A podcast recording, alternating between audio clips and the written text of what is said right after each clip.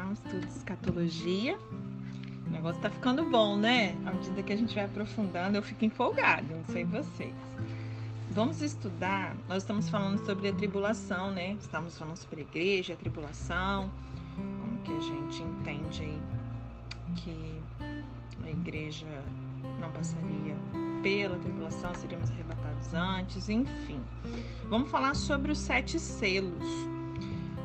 É, as leis do Império Romano, e aí vocês vão entender por que, que muitas vezes a gente precisa realmente da história para poder conseguir entender muitas das coisas, para a gente não ficar inventando coisas com relação ao que a Bíblia diz ali em Apocalipse, né? Então, quando a gente entende um pouco de história, fica mais fácil da gente não atribuir algo que não seja o que a Bíblia está falando, aquele tempo específico, a um governo específico, a um império específico, né? É, as leis do Império Romano eles exigiam que um documento importante ele fosse selado com sete selos e confirmado por sete testemunhas.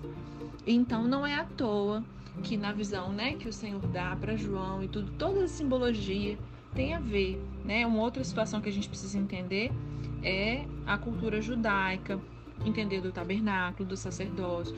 Quando a gente começa a ler ali o, o livro de Apocalipse, que João, a primeira coisa que ele vê, né, assim que ele ouve a voz é, de Jesus ali falando com ele, a primeira coisa que ele vê é a menorá, o candelabro, né? Então, é, ele vê, na verdade, ali o tabernáculo celestial, porque nós sabemos que o tabernáculo terreno, ele era uma réplica, né, do tabernáculo celestial. Então, assim, entender algumas coisas vai nos ajudar a não ficar inventando coisas ali, interpretações aleatórias que a própria Bíblia e a história nos ajuda a entender, né? Nos tempos em que João ele escreveu o Apocalipse, o processo de selagem ele variava de selagem no caso de selo, tá, gente? Lembra que a gente ver sobre os sete selos? Então vamos lá. Esse processo de selagem ele variava de casa de caso para caso. Geralmente, o documento ele era envolvido com sete cordões cada um com seu selo e um nó bem ajustado. No caso em apreço, o livro com os selos, ele parece significar justamente a revelação dos eventos que deveriam ocorrer, como fato, é, como de fato aconteceu com a abertura dos selos. Com, como os selos eles tratam da manifestação da ira de Deus sobre a terra, são eles em parte precedidos pelos sinais que foram mencionados por Jesus ali no capítulo profético de Mateus, como falsos cristos, nação contra nação, guerra e rumores de guerra, terremotos, mortes, traições, fuga, fome, peste. É, nos selos, a sequência vai ser, né? Nós vamos ver os sete selos. Então, na sequência vai ser anticristo, guerra, guerra fome, morte, martírio, desnu, é, destruição mundial e os castigos das trombetas e das taças. É, a sequência aqui a gente vai ver sobre as sete trombetas, tá? Então vamos falar sobre cada um dos selos. O primeiro selo, tá ali em Apocalipse 6, o verso 1 e 2 diz assim: é, Observei quando o cordeiro abriu o primeiro dos sete selos. Então eu ouvi um dos seres viventes dizer com voz de trovão: Venha! Olhei e diante de mim estava um cavalo branco se você não tem entendimento, você pode pensar assim: nossa, cavalo branco, será que é Jesus? Primeira coisa que a gente lembra dele vindo no cavalo branco é Jesus. Mas se você continuar é, lendo, você vai ver quem era, né? É, o seu cavaleiro ele empunha, empunhava um arco e foi-lhe dada uma coroa. Ele cavalgava como vencedor determinado a vencer. Como um vencedor determinado a vencer. O rompimento do primeiro selo, ele vai marcar, gente, o início do período da tribulação, imediatamente após o arrebatamento da igreja. Ele indica então o surgimento do primeiro cavalo e do seu cavaleiro. O branco, ele geralmente simboliza o que, gente? A paz, né? E aí simboliza tanto paz como uma guerra vitoriosa. A primeira besta, como um imitador do príncipe da paz, ele vai fazer o quê? Ele vai tentar estabelecer a paz, né, no mundo caótico, em virtude principalmente do rapto da igreja. Então, tudo que a gente está vendo acontecendo, o negócio está ficando de mal a pior e as coisas, sabe? A gente fica assim, meu Deus do céu, né? É, é até difícil de, de descrever assim, o nosso sentimento mediante os últimos tempos, tudo que tem acontecido em termos naturais, né, é, na natureza, política, saúde mundial e essas coisas todas. Só que é, o mundo tem, ele tem que estar num caos muito feio para poder vir alguém, que é o anticristo, que é esse cavaleiro aqui em cima do cavalo branco, né? Como sempre, Satanás ele imita. Então, da mesma maneira que o arco-íris é a aliança de Deus, né, com a gente, ele pega isso e joga isso como símbolo do homossexualismo ou do LGBTQI, mais não sei das quantas. É...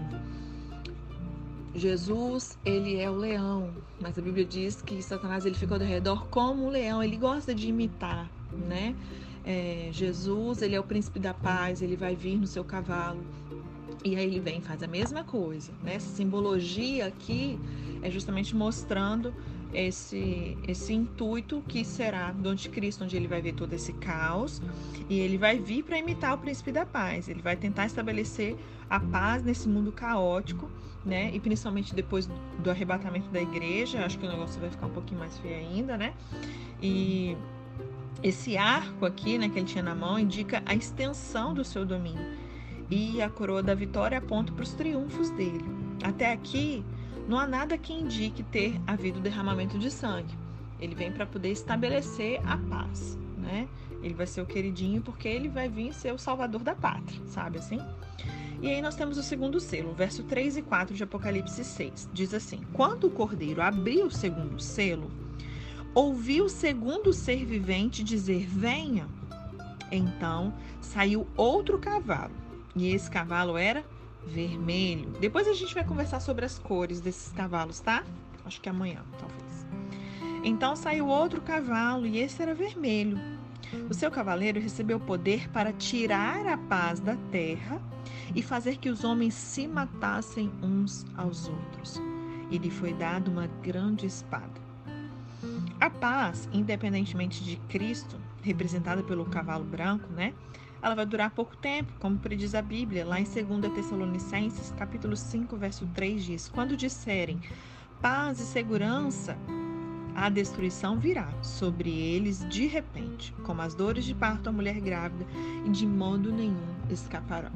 Então lembram que ele vem, faz um acordo de paz, deixa é, Israel vir, voltar para sua terra, voltar é, para o seu templo, fazer sacrifícios e ofertas ao Senhor, vai trazer toda a paz no cenário político, mundial, aquela coisa toda.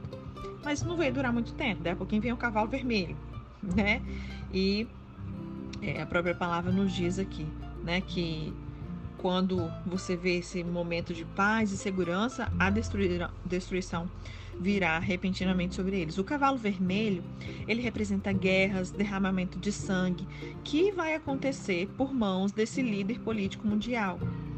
Não se trata aqui de uma guerra entre nações, mas uma guerra civil, de homem contra homem. E embora a Bíblia não nos revele a causa desse conflito generalizado, ela indica o, é, ela dá o, início, indica ali o início dos julgamentos de Deus sobre esse mundo. Cavaleiro ele tinha uma grande espada, né? E a missão dele era de tirar a paz da terra. E é difícil imaginar como que será esse mundo quando não houver paz em parte nenhuma. Homens e mulheres perderão respeito pela vida, tratarão seu vizinho como inimigo e é, expressarão desenfreadamente aí todas as suas paixões carnais. O que nós temos visto é só o começo, sabe? Se você pegar aí, por exemplo, sei lá, no cenário brasileiro de música, pega a, a tal da Anitta. Se você assim for ver assim o nível espiritual, você vai começar a entender né, o porquê das músicas estarem como estão e uma série de coisas. Já existe hoje no mundo, no mundo muita preparação para esse tempo. As coisas não mudam do dia para a noite. Então, tudo que tem acontecido é justamente preparando o cenário para isso, né? É, muitos países eles reconhecem a prostituição como uma profissão normal, né? Agora há pouco tempo, durante a pandemia, eu vi, eu não me lembro agora se era a Holanda, enfim, um país lá na Europa, né? Que é inclusive legalizado, reconhecido como uma profissão normal. Aí eles falando que as prostitutas já estavam autorizadas a voltar aos seus trabalhos, elas só iam ter que usar máscara, aquela coisa toda. Então, assim, pensa, gente, é, vai ser uma proporção ainda maior né? Hoje já existe países que reconhecem a prostituição como uma profissão normal, com direito à aposentadoria. Eles consideram correto o casamento de homossexuais, não é verdade? Hoje em dia você pode ser, ser preso, né? É, homem com homem, mulher com mulher, o direito deles de adotar filhos, segundo eles constituir família, né? Então, é isso aí. Vamos falar sobre o terceiro selo, versos 5 e 6 de Apocalipse 6. Quando o cordeiro abriu o terceiro selo, eu ouvi o terceiro ser vivente dizer: Venha. Olhei e diante de mim estava um cavalo preto. Seu cavaleiro ele tinha na mão uma balança. Então ouvi o que parecia uma voz entre os quatro seres viventes dizendo: um quilo de trigo por um denário e três quilos de cevada por um denário, e não danifique o azeite e o vinho. Quando você lê isso aqui, assim, de olho fechado, dá para entender o que, né, gente? Sem um conhecimento ali por baixo, você não vai conseguir entender nada. Meu Deus do céu, o que, que esse ser vivente está falando que não entendi nada? Então vamos lá, é para isso que a gente está estudando, né? O cavalo preto e o seu cavaleiro, eles representam uma grande fome que sobrevirá ao mundo como parte do castigo de Deus. Por isso que ele fala sobre trigo, sobre cevada, sobre azeite, vinho. Se você pegar, gente, a Bíblia, vamos pegar ali o Novo Testamento mesmo, o Antigo também, mas pega ali no Novo, as refeições, ali, o que, que geralmente aparece? Eu preciso pensar não no arroz e feijão e no bife que o Brasil come, entende? O que que faz parte ali da alimentação? Então, é, ele só tem como falar na linguagem que ele entenderia, mas isso é para nível mundial, né? É, a balança ela vai falar de uma grande carestia de peso rigoroso. Os alimentos mais necessários eles serão pesados com exatidão. Não é à toa que o preço do arroz está com tá. É já, gente, tudo é um indício do que vai vir. Né? Como eu já comentei com vocês, tem gente estocando comida já, tá? Entendendo e discernindo o tempo, as estações, principalmente aqueles, né, é, que creem. Há pouco tempo estava conversando com um amigo e a liderança dele falando né, que eles creem que vão passar parte da tribulação e eles têm guardado alimentos, entendeu? Por, por conta de se preparando para esse tipo de coisa aqui. É, é, sério o negócio, né? O azeite e vinho aqui indicam a oliveira e a videira, né? Os quais resistem muito às secas do que os cereais. E por serem produtos considerados caros nos tempos antigos, eles podem indicar também que uma minoria poderá viver na opulência a custos da grande maioria da população, como aliás já tem ocorrido nos países de regime é, totalitarista. E a fome ela está presente hoje em muitas partes do mundo. Mas com a abertura do terceiro selo, isso vai ser generalizado em toda a Terra. E naquele tempo difícil, um quilo de trigo chegará apenas para uma refeição e os de cevada para três refeições. Então significa que com o salário de um dia de trabalho é como se o trabalhador só conseguisse uma refeição de trigo ou três refeições de cevada. Como é que você vai conseguir sustentar uma família? Entende, gente? É, é, é, o negócio é feio mesmo. Por isso que não dá para querer ficar aqui, não. Né? Tem que. Meu Deus do céu, não gosto nem de pensar. Vamos falar sobre o quarto selo. Se precisar, amanhã a gente dá uma revisada nisso tudo, tá? Quarto selo, versos 7 e 8. Quando o cordeiro abriu o quarto selo, eu ouvi a voz do quarto ser vivente dizer: Venha. Eu olhei e diante de mim estava um cavalo amarelo. Seu cavaleiro chama-se Morte. E o Hades, lembram o que é Hades? É o lugar dos mortos, onde na nossa Bíblia está escrito inferno. A palavra inferno na nossa Bíblia existem três palavras diferentes, três, né? Eu acho. Sheol, Tártaro e Hades no original. E aí ele diz aqui que a morte e o Hades o seguia de, e o Hades o seguia de perto. Foi-lhes dado poder sobre um quarto da terra para matar pela espada, pela fome, por pragas e por meio dos animais selvagens da terra. Na abertura dos primeiros três selos, né, que a gente leu até agora, não se menciona o nome do cavaleiro. Já que no quarto selo ele fala chamava-se morte, ele já menciona é, que o quarto cavaleiro ele tem um nome chamado morte. É, ambos eles simbolizam uma terrível escalada da morte em virtude da guerra, da fome, das doenças, dos ataques dos animais selvagens. Pega toda a população mundial, gente. Um quarto da população do mundo inteiro vai morrer. O que pode significar aí mais de um bilhão de pessoas. O que nós vemos com essa pandemia, eu não me lembro agora como é que está o número, quantos de mortos, mas entende? Vocês vão começar a ver os acontecimentos com os outros olhos a partir de agora. Então aqui a gente vê um quarto da população, acho que pode significar mais de um bilhão de pessoas morrendo. As quatro calamidades que são mencionadas, elas correspondem ao castigo que, com que Deus ameaçou a culpada de Jerusalém nos dias de Ezequiel. Olha o que diz em Ezequiel 14, no verso 21. Pois assim diz o soberano o Senhor: Quanto pior será quando eu enviar contra Jerusalém os meus quatro terríveis juízos: a espada, a fome, os animais selvagens e as pestes, para com eles exterminar os seus homens e animais. Não é à toa, gente. O profeta Ezequiel já tinha mencionado isso aqui e agora o apóstolo João tem a visão desse quarto selo isso acontecendo. É, uma ideia pálida do que será essa tragédia ocorreu ali na Europa, né?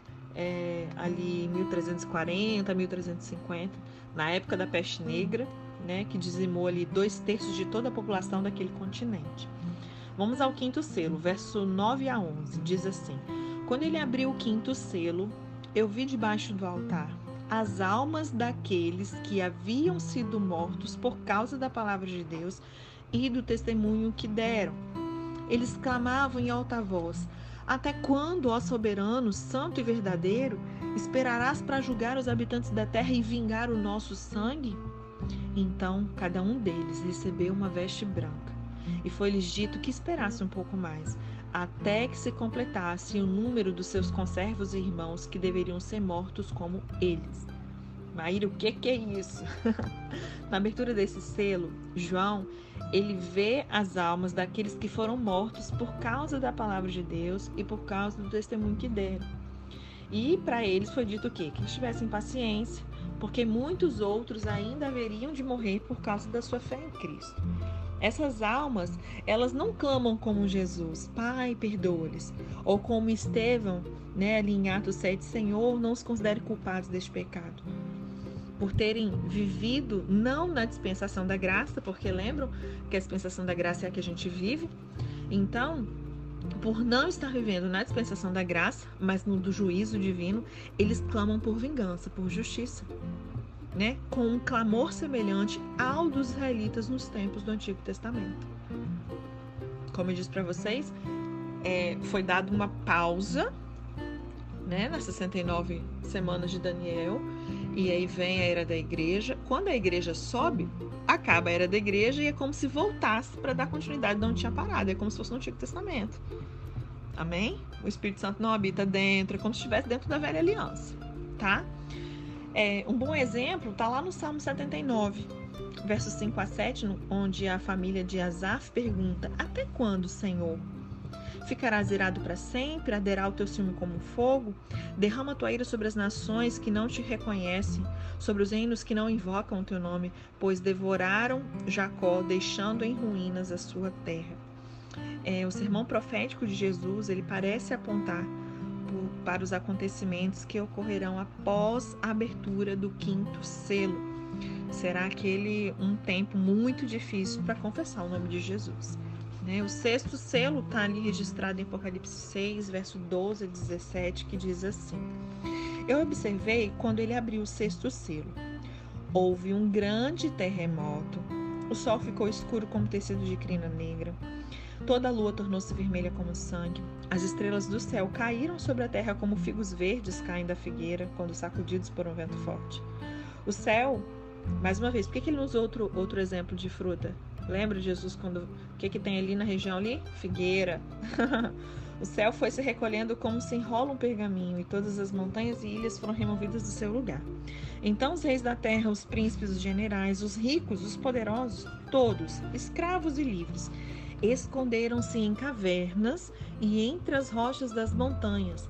Eles gritaram gritavam às montanhas e às rochas: Caiam sobre nós e nos esconda da face daquele que está sentado no trono e da ira do cordeiro.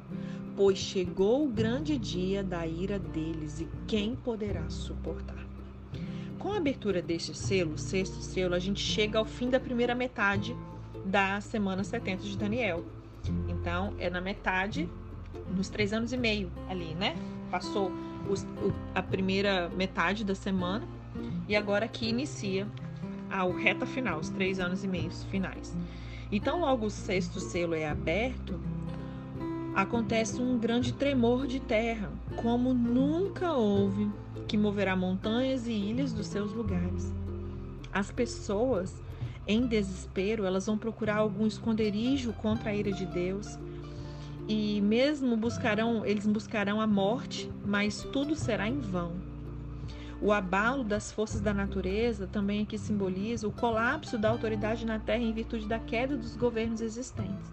Nesse tempo de apostasia e de abandono da fé, as trevas né, nos corpos celestes eles terão um efeito terrível no mundo físico e podem também indicar aí um desmoronar né, de todo o governo organizado no que diz respeito aos astros celestes que envolvem a Terra, a gente teve algo parecido já no passado. No dia 19 de maio de 1780, principalmente ali no nordeste dos Estados Unidos, ocorreu um assombroso fenômeno atmosférico em que o Sol escureceu a partir de 9 horas da manhã e à noite a Lua surgiu vermelha como um sangue. 53 anos mais tarde, ali em 1833, nessa mesma região, é, da Nova Inglaterra, um outro fenômeno aconteceu. Uma imensa chuva de meteoros riscou todo o céu à noite, da maneira que João viu nessa visão na ilha de Patmos. Esses eventos já ocorridos são, ao meu ver, uma amostragem dos grandes sinais que vão acontecer aqui no futuro. É, o sétimo selo. Vamos lá. Gente, é muito interessante porque as pessoas vão querer morrer e elas não vão conseguir. E elas até pedem, né, para que os montes caiam sobre elas e tudo mais, enfim. Vamos falar do sétimo selo? É, tá lá no verso Apocalipse 8, verso 1 a 5. Quando ele abriu o sétimo selo, houve silêncio nos céus cerca de meia hora. Vi os sete anjos que se acham em pé diante de Deus e a eles foram dadas sete trombetas. Outro anjo que trazia um incensário de ouro aproximou-se e colocou-se em pé junto ao altar. A ele foi dado muito incenso para oferecer com as orações de todos os santos sobre o altar de ouro diante do trono. E da mão do anjo subiu diante de Deus a fumaça do incenso com as orações dos santos. Então o anjo pegou o incensário o encheu com fogo do altar e lançou sobre a terra, e houve trovões, vozes, relâmpagos e um terremoto. Os acontecimentos relacionados com o sétimo selo, eles estão contidos nas trombetas e taças, que a gente vai enfocar a partir de amanhã, né? O último selo, ele contém as sete trombetas. E aí a última trombeta, ela contém as sete taças, tá bom? O silêncio no céu indica que o horror diante da iminência dos terríveis juízos sobre divinos sobre a terra. Há também aqui uma referência às orações dos santos, é, de suma importância no combate ao mal e no estabelecimento da justiça na terra. Convém salientar aqui a pessoa do anjo sacerdote que se coloca junto ao altar e oferece incenso, no verso 3 e 4. E aí você pode se perguntar: que anjo seria esse? Em todo o Antigo Testamento, o Filho de Deus nos é apresentado como o anjo do Senhor. Né? Foi esse anjo que apareceu a Abraão e a Moisés, que guiou os filhos de Israel, que lutou com Jacó, que apareceu a José. No livro de Zacarias, ele é o anjo que defende o sumo sacerdote Josué. E nós notamos também que a fumaça do incenso, que representa o cheiro suave de Cristo e as orações dos santos que então estiverem na terra, ele sobe junto da mão do anjo e não do incensário de ouro, né? E até ali a presença de Deus. Amém? Vamos ficar por aqui. Eu não vou iniciar aqui sobre as trombetas, não. Vamos deixar pra gente. Deixa eu ver. A gente consegue lê-las todas amanhã, se eu não me engano. Então amanhã a gente vê as sete trombetas. E aí na segunda a gente inicia as sete taças. Amém? Qualquer dúvida, só mandar mensagem.